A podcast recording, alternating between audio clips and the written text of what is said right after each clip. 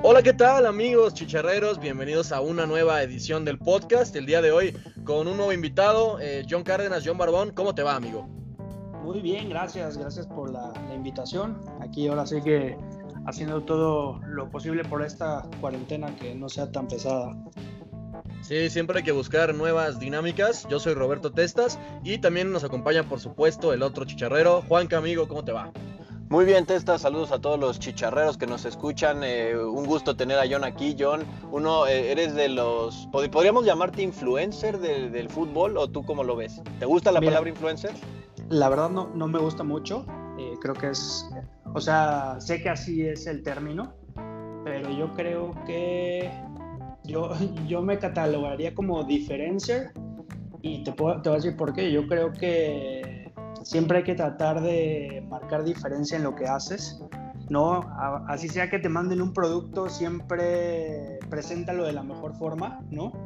Eh, posible. Creo que hay veces que nada más nos limitamos a un, ay, muchas gracias por esto, ¿no? Y creo que esta parte de marcar diferencia en todo lo que, que hacemos, pues siento, eso es a mí lo que más me gusta, lo influencer híjole, no, no, me gusta tanto el término, aunque sé que así es eh, el que se usa.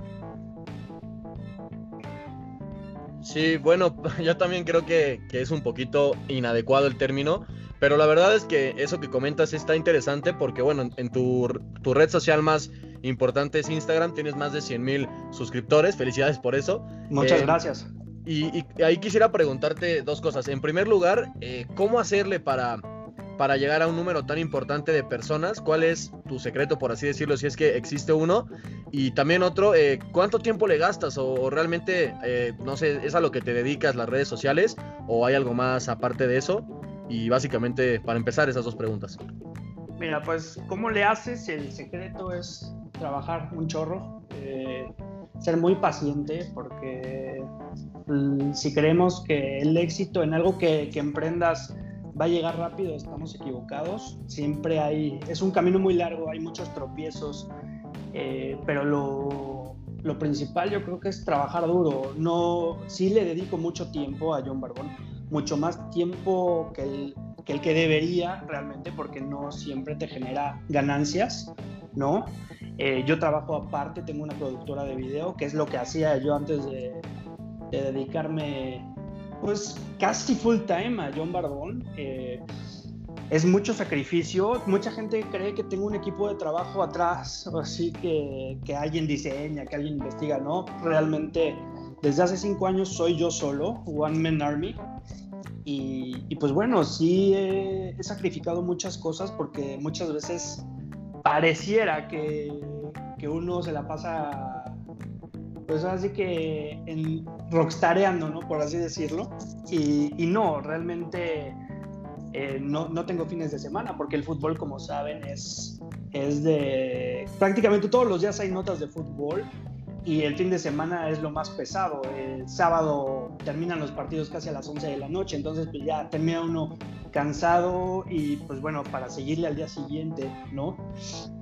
Entonces así es, es mucho trabajo, y pues bueno, sobre todo que te guste, a mí me encanta el fútbol y por eso empecé a hacerlo. Y, te confieso que yo pensaba que eran más personas en la cuenta. Te lo digo porque nosotros intentamos llevar nuestra cuenta de Instagram, Twitter y todo. Sí. Y luego es muy complicado. No sé cómo sacarás tiempo para, para producir todo eso.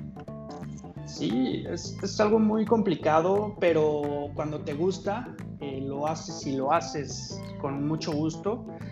Eh, pues sí, o sea, pareciera, ¿no? Que, que, hay mucha gente detrás, pero gracias a Dios eh, yo sabía hacer diseño, me dedico a hacer producción, entonces también esa parte me ha facilitado mucho el poder diseñar mi propio, o sea, mis propios layouts, mis posts. Pero bueno, hay, hay, mucho más detrás, ¿no? El, el concepto, eh, ser fiel a, tus valores, a lo que, a lo que siempre te han enseñado que, está bien hacer y sobre todo algo que yo creo que es gran parte del éxito es la retroalimentación con los followers. Eh, yo me trato de contestar casi todo lo que, lo que me escriben. te digo casi todo porque hay veces que no da tiempo de contestar todo o no llegas a ver todos los comentarios, pero sí me tomo varios, varias horas de, de mi día en contestar, en debatir. Ese, ese fue el objetivo principal de, de la página, ¿no? Sí, oye, y John, eh, obviamente, pues ahorita en la cuarentena todo nos ha afectado de alguna forma, pero tú que básicamente lo que haces es, es, en plataformas digitales, ¿te ha venido bien la cuarentena? ¿Te ha venido mal o cómo lo estás viviendo? Mira, eh, al principio fue muy complicado. Creo que las primeras dos semanas no sabíamos qué hacer en general y creo que empezaron a salir todas estas cadenas de etiquetas, cinco amigos y sí. varias cosas creativas que digo, a todos nos salieron en las primeras dos semanas y ya la tercera semana, no sé si a ustedes les pasó, ya estás harto, ¿no? Dices, ya, una más, ¿no? O sea, ya, sí, ya sí, no. Esos formatitos fueron deshaciéndose ca, ca, poco a poco y luego empezaron los lives, ¿no? Este, obviamente todo va como por etapas. A mí, te soy sincero, no me fue nada bien al principio. Eh, obviamente en esto del fútbol, a la gente, cosas que no sean de fútbol, ¿no? O que intenten simular o emular algo de fútbol, pues llegan a cansar. Entonces, pues es muy complicado. Empecé a tener mucho un follow, te voy a ser sincero. Pero pues yo creo que también es parte de, de ese hartazgo, es de, yo quiero ver fútbol real, ¿no? Este, no quiero, no quiero cualquier otra cosa que lo intente sustituir, ¿no? Y creo que empecé, empecé a entrevistar leyendas y jugadores activos, pero me di cuenta y creo eh, que estamos ávidos de buenas noticias, me incluyo, ¿no? Y, y bueno, eh, cuando recuerdas, cuando entrevistas leyendas y recuerdas campeonatos y, y, momentos históricos del fútbol, la gente le da muchísima felicidad y creo que en esta cuarentena encontré en los lives y las pláticas uno a uno con jugadores que si las han podido ver, eh, les he preguntado cosas más personales como de quiénes eran antes de ser futbolistas y, y sus respuestas han sido espectaculares, súper orgánicas, ¿no? Que te cuentan, ahora sí que anécdotas que tal vez nunca habían contado y, y creo que eso está muy padre, es un contenido que descubrí y que pues ahora sí que mis followers les ha gustado mucho. Que de hecho gran parte de, de, nuestro contenido en YouTube pues es recordar a algunos jugadores, ¿no? Neri Castillo, uh -huh. eh, sí. jugadores que la gente quería mucho y que por momentos se pierden un poco del foco mediático. Eh, también sí, sí tuvimos oportunidad de ver ahí algunas, la de Gudiño, la de Miguel Herrera, que quedó muy buena. Eh, y preguntarte eh, también sobre el fútbol en específico. Eh, ¿Cubres tanto fútbol mexicano porque es lo que más te gusta o realmente porque tus followers te lo piden? Eh, hace algunas semanas platicábamos eh, pues con otros eh, creadores de contenido que a lo mejor es un poquito más beneficioso eh, crear contenido para los que te ven y no tanto el que tú consumirías. Entonces, en ese sentido, ¿cómo lo ves? Sí, mira, yo a mí me encantaría hacer el contenido general, ¿no? Como del fútbol mundial y todo. No me da tiempo, te soy sincero.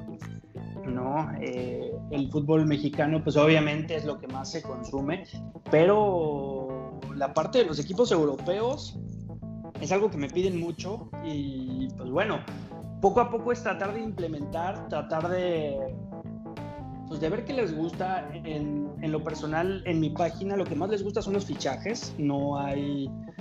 Es, es el producto, el top seller, por así decirlo.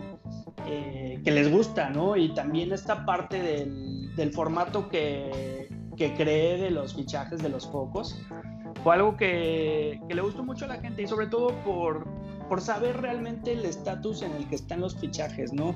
Muchas veces a muchas personas, muchos medios les gusta adelantarse, tener la primicia, ¿no?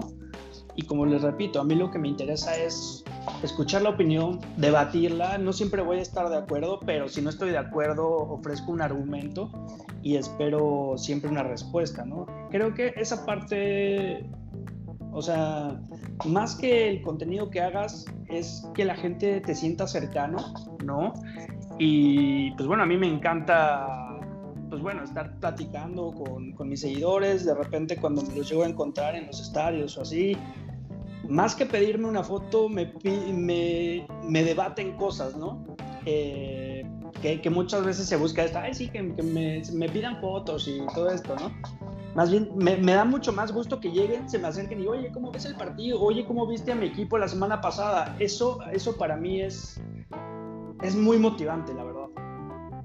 Y John, mucho del contenido que tú publicas en redes sociales, pues tiene que ver con transferencias, ¿no? Con rumores de futbolistas que van a llegar a otros equipos. Pero ¿cómo manejas esto? Porque eh, cuando hablamos de transferencias hay demasiado humo alrededor. ¿Cómo hacerle para saber eh, si, si, de verdad es algo que, que, que, puede suceder o es puro humo? ¿Tú cómo manejas esto? Eh, pues primero con mucho respeto hacia los jugadores, y hacia las instituciones, porque a veces inventar puede, puede llevar a, no sé, a tumbar un contrato y cosas así, ¿no? Y sobre todo el respeto a tu, a tu audiencia. Creo que inventar por likes es, es grosero, ¿no? Me parece que no, no, no va conmigo. Entonces, por eso creé el formato de los, de los semáforos, ¿no? Eh, realmente no tiene mucha ciencia. Eh, cuando se cae un fichaje, pues bueno, ya tienes tu, tu, foquito rojo, ¿no? O cuando sabes que realmente es una mentirota, pues ahí está el foquito rojo. El rumor, los rumores, digo, cuando dicen, a veces me preguntan, oye, no me ilusiones. Pues yo siento que la ilusión depende de cada quien, ¿no? Cuando ves la palabra rumor, pues ¿qué significa? Que pues ahora sí que es un 50-50, ¿no? O sea, puede ser cierto, puede que no, pero a mí me, me, gusta mucho investigar y cuando subo un rumor, creo que puede ser factible, ¿no? Eh, mi foquito azul, que es el se acerca, obviamente, pues sí, o sea, he, seguido varias fuentes confiables desde hace mucho tiempo. Eh, tengo, con el paso del tiempo, ¿eh? no te voy a decir que, desde el inicio, he encontrado fuentes que, me, que me informan cosas, los mismos jugadores, pero siempre trato de, de apegarme a los, a los comunicados, ¿no? Eh, porque muchas veces me dice el jugador, ya firmé. Aún así, siento que ese respeto para el jugador, ¿no? De que te están confiando una información, no me gusta divulgarla. Eh, me, parece que ser respetuoso en, en los tiempos eh, me, ha llevado a ser alguien considerado confiable, ¿no? Eh, y, y eso, eso para mí vale mucho más. Sí, totalmente de acuerdo. Y un poquito sobre tus cuentas y, y, todo el. Ya la marca que es John Barbón, porque creo que más allá de ser una cuenta que como tú dices, habla sobre fichajes o sobre fútbol, creo que ya se puede entender más bien como, como una marca. A mí me recuerda un poco a Juan Fútbol en el sentido de que eh, ya, sabe, ya lo identificas perfectamente qué es, ¿no? Es algo que se define por sí mismo y cuál es el futuro de todo esto, ¿no? O sea, ¿a qué quieres llegar? ¿Qué te interesa? ¿La comunicación o más directa al fútbol o cuál es tu tirada? No, a mí lo que más me interesa es que, que el aficionado como yo, porque yo soy un aficionado tal cual, no soy un periodista, no soy, o sea, sí estudié publicidad y comunicación, pero, pero mi tirada fue darle un espacio al aficionado donde pueda expresarse y no ser juzgado, ¿no? Porque muchas veces creemos que esta, esta típica frase de tú no sabes de fútbol, ¿no? Pues aunque no sepas de fútbol, hay mucha gente que estudia mucho, que tiene, sabe mucho de estadísticas, pero sí hay una hay un tema de que solo los expertos pueden hablar de fútbol y, y, eso eso es algo que yo en lo que yo difiero. Yo creo que todos podemos hablar de fútbol todos y cada opinión es válida eh, siempre y cuando sea con respeto no eh, es, eso es lo que más me importa que, que el aficionado el seguidor este, se sienta en confianza de poder escribir y recibir una retroalimentación, ¿no? Este, es más, incluso cuando te tiran hate, trato de siempre contestar, oye, ¿qué onda, no? Y de repente te dicen, ay, no pensé que me fueras a contestar, ¿no? Y, y, ahí empieza un diálogo. Siempre abrir el diálogo con tus followers es algo muy importante. Sí, justo yo, esa iba a ser mi siguiente pregunta, porque de la mano del mundo digital evidentemente viene demasiado hate, demasiados puntos de vista distintos y, y muchas veces el usuario, el consumidor de nuestro contenido, eh, cree que sabe más que tú o si no está de acuerdo contigo, su, lo que tú dices, decir tú no sabes, yo sí sé. Pero entonces, eh, ya nos dijiste, ya nos contestaste un poco, pero a lo mejor un poco más a profundidad porque es un tema que a Testas y a mí nos apasiona. ¿Cómo lidias con el hate de, redes sociales? O, qué piensas que son ellos? ¿Son eh, gente frustrada que busca sacar sus enojos contigo o cómo lo ves? Pues en general creo que el fútbol nos, nos aliviana mucho a veces en nuestros problemas y creo que a veces esa frustración y ese enojo lo, lo llegamos a expresar en el fútbol, ¿no? Eh, yo, gracias a Dios, te puedo decir que los haters sí llegan, pero son los menos, ¿no? Y si llegan, trato de convertirlos a seguidores que, que tengan esa respuesta que no tienen en otros lados, ¿no? Muchas veces me dicen, ay, es que acá vimos primero la, la, ¿cómo se la exclusiva de este fichaje. Ah, qué padre que la viste allá, ¿no? Pero pues acá te contestamos.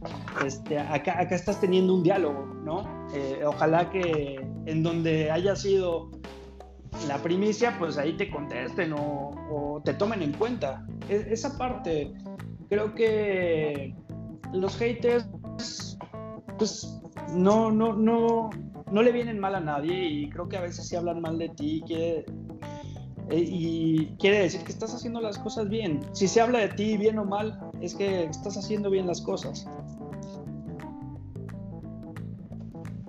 Sí, de acuerdo. Creo que ahí también eh, es un poquito cómo lo afrontas, ¿no? Porque al principio nos pasaba mucho que, vas empezando y a lo mejor tienes todavía dudas de, pues, de tu contenido, de, de, que realmente seas como válido para todo esto.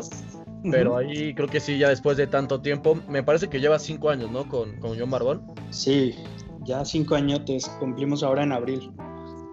Y ese, ese proceso de, de cómo entender a los haters, porque realmente sí hay veces en las que sí pegan, ¿no? O sea, sí hay algunos comentarios que sí dices, híjole, a lo mejor tiene razón, o, a lo mejor y tengo que cambiar esto u otro te, voy a decir la verdad, sí me pegan. Eh, mucha gente me ha dicho, no, no los peles, no les contestes. ¿Por qué no? ¿Por qué no les vas a contestar? No, no grosero, ¿eh? ¿Por qué no, ¿Por qué no le vas a dar esa retroalimentación a alguien que te está tirando hate? puedes hacer un cambio verdadero, ¿eh? ¿eh? El transformar un hater en un follower es, es una muy buena sensación y al final creo que eso es lo que buscamos, que, que nos escuchen, ¿no? Eh, si están enojados es por algo y hay que escucharlos, ¿no? Yo creo que la, base del éxito es ser auténtico. Yo, yo soy igual desde que inicié. Eh, hace rato también le contesté a un hater me dice, ahora, que tengo un live con el Pony Ruiz, ¿no? Dice, no, no lo voy a ver porque es un crecido. Y le contesté como, ah, ya me conoces, ¿no? O sea, no esperando una respuesta, ¿sabes? Y luego saben, no, pues no pensé que me fueras a contestar o me, me, la, mientan la madre, ¿no? Ah, ¿qué onda? ¿Cómo estás, no? Ay, no pensé que me fueras a contestar. Oye, ¿qué va a pasar con este fichaje? Está muy chistoso esta parte de cuando contestas. Creo que es algo que busca la gente. luego me dicen, no, no, te menté la madre para ver si me contestabas. y ya les digo, no, pues no, no era necesario, me hubieras escrito normal y te hubiera contestado. Sí, porque da esta impresión de que con el insulto es más fácil que un creador conteste, ¿no? Y, pues, pues no necesariamente, muchas veces el debate eh, se da respetuosamente y, puede ser igual de interesante. Ahora, eh, un poco más ah, con respecto a tu contenido, ya lo mencionabas, en los últimos días has estado haciendo en vivos con futbolistas, exfutbolistas, entrenadores. Eh, no, no solo de ahora, sino de todas las entrevistas que has hecho, de todas las prácticas que, ha tenido, que has tenido, ¿cuál es la que más te ha gustado? ¿Cuál es la que te dejó más satisfecho? Creo que todas, eh, de todas vas aprendiendo mucho. Creo que una de las más cercanas fue la de Hernán Cristante. Creo que estuvo muy, muy padre. Nos quedamos dos horas platicando. Digo, sí, o sea, todas las demás han sido increíbles. Lo que más me ha gustado de todas es, es preguntarles cosas que normalmente no les preguntan. Eh, yo, como les digo, nunca me ha interesado el morbo. Entonces, cuando hablas de tú a tú, de como persona normal con cualquier futbolista, vas a obtener una respuesta diferente. Y creo que es algo que me ha gustado de mis entrevistas, que me puedo equivocar, ¿eh? la verdad es que yo no les hacía, me pongo nervioso como todos, me trabo, me critican, me dicen, pero sabes que yo así soy, soy un aficionado que está hablando con, un futbolista. Eh, la verdad, me, da mucho gusto este, pasar tiempos así alegres con futbolistas y regresar un poco de alegría a, estos jugadores que me dieron muchas alegrías a mí, por ejemplo, en el caso de las leyendas. Eh, qué chido, ¿no? Preguntarles cosas que realmente valen la pena. ¿Quién eras antes de ser futbolista? Y te cuentan cosas que no sabías porque siempre les preguntan lo mismo. Eh, en el caso de Miguel Herrera, siempre dicen, no, es que siempre está enojado. Pues es que siempre le preguntas cosas para hacerlo enojar, ¿no?